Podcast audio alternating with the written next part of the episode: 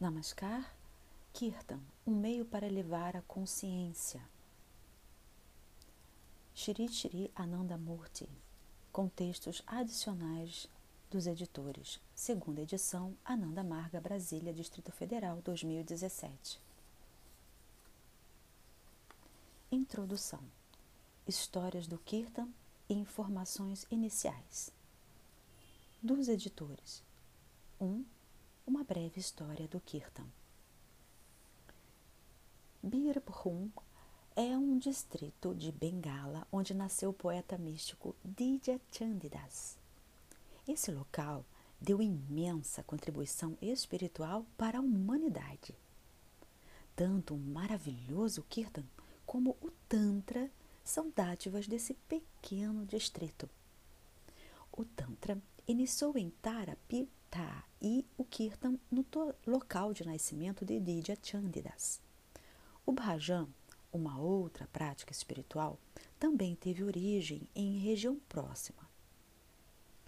Nos tempos de Chandidas, no começo do século XV, o Kirtan era uma dança exclusiva da elite, reservada aos versados em sânscrito e à chamada classe erudita. Naqueles tempos, não se podia nem imaginar que um cidadão comum tivesse acesso ao Kirtan. No final daquele mesmo século, tivemos o advento de Chaitanya Mahaprabhu. Ele nasceu em 1486, falecido em 1534. Graças a ele, o Kirtan se difundiu entre os mais comuns dos seres humanos. A princípio, tornou-se popular em Bengala, Orissa e Manipur. Depois, no período de cerca de 100 anos, o Kirtan se difundiu por toda a Índia e hoje é conhecido em todo o mundo. A mensagem de Chaitanya Mahaprabhu era pura e simples: cantem o nome do Divino. Ele fez esta declaração: Sejam humildes como uma folha de grama e se encurvem sob os pés de todos. Ergam-se de novo gentilmente, logo que as pisadas se forem. Sejam tolerantes como uma árvore frutífera que enfrenta do mesmo modo o sol, a chuva e a tempestade. Ofereçam sombra e frutos àqueles que decepam vocês. Portem-se respeitosamente com aquelas que não recebem nenhuma consideração cantem sempre os cânticos de louvor ao Senhor. Assim, de cidade em cidade, por meio do Kirtan ao Senhor, Shri Chaitanya difundiu vibrações de amor. Homens e mulheres, sem distinção de casta e religião, foram atraídos pelo Kirtan e o divulgaram em todas as direções. Shri Chaitanya vivenciou um episódio cujo relato expressa claramente a força da devoção emanada do Kirtan. Ao se propagar, o Kirtan surgiu como um movimento popular. Muitos sacerdotes e funcionários do governo notaram que seu prestígio começava a ser ameaçado pela atraente mensagem de Chaitanya e não perderam tempo em se reportar ao soberano Kasser, acusando o movimento de ser anti-hinduísta e assim constituir uma ameaça ao governo. Sem pensar duas vezes, Kasser ordenou a proibição do kirtan, mas o resultado foi deveras surpreendente.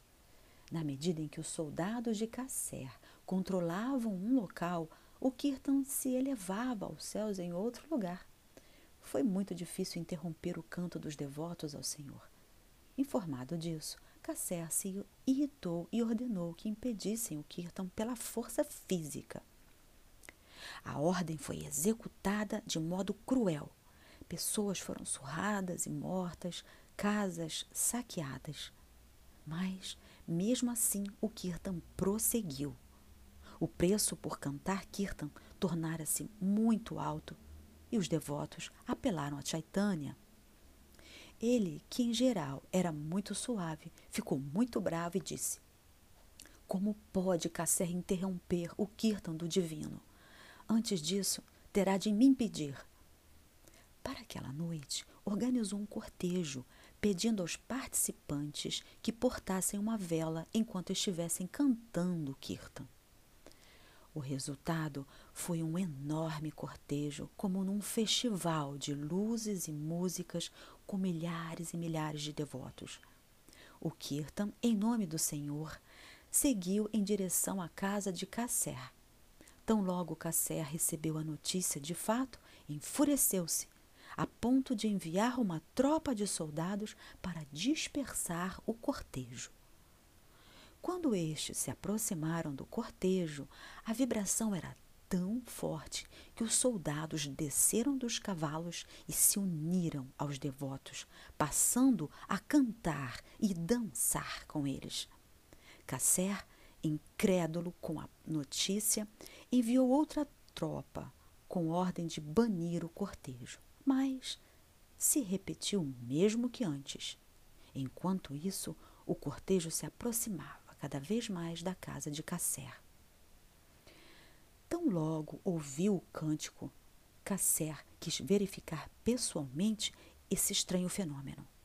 A primeira coisa que viu foi Chaitanya Mahaprabhu à frente do imenso cortejo, expressando resplandecência no corpo e no rosto. Subitamente, Casser percebeu o horror que havia cometido e se deu conta do erro de ouvir os maus conselhos de seus ministros. Ele, que na verdade era uma pessoa espiritualizada, ouviu com atenção o discurso de Chaitanya Mahaprabhu, pediu perdão e recebeu iniciação. Depois, esse soberano muçulmano se tornou um dos maiores seguidores de Chaitanya, fazendo de tudo para proteger e estimular o kirtan. Quando executamos as práticas espirituais, cantando e dançando o kirtan, devemos nos conscientizar de que essas atividades espirituais são como um processo que diminui a extensão do raio que nos separa do núcleo cósmico e nos aproxima cada vez mais do desiderato ideológico. Krishna disse ao seu discípulo uma vez, ao Narada: Ó oh, Narada, eu não habito no paraíso nem no coração dos yogis. Eu resido onde quer que meus devotos estejam cantando. Nota do editor: a distância entre o núcleo cósmico e os indivíduos é representada por diferentes círculos ao seu redor, com diferentes raios para cada indivíduo, dependendo do seu grau de evolução. Para Mapurusha, consciência suprema, um termo em sânscrito que se pronuncia como Parama Purusha, é esse núcleo. Fecha. Nota do editor. Obrigada. Até a próxima leitura. Próxima leitura: História Secreta do Kirtan. Trecho retirado do livro Kirtan, um meio para levar a consciência, de Shri Shri Anandamurti, com textos adicionais dos editores Editora Ananda Marga.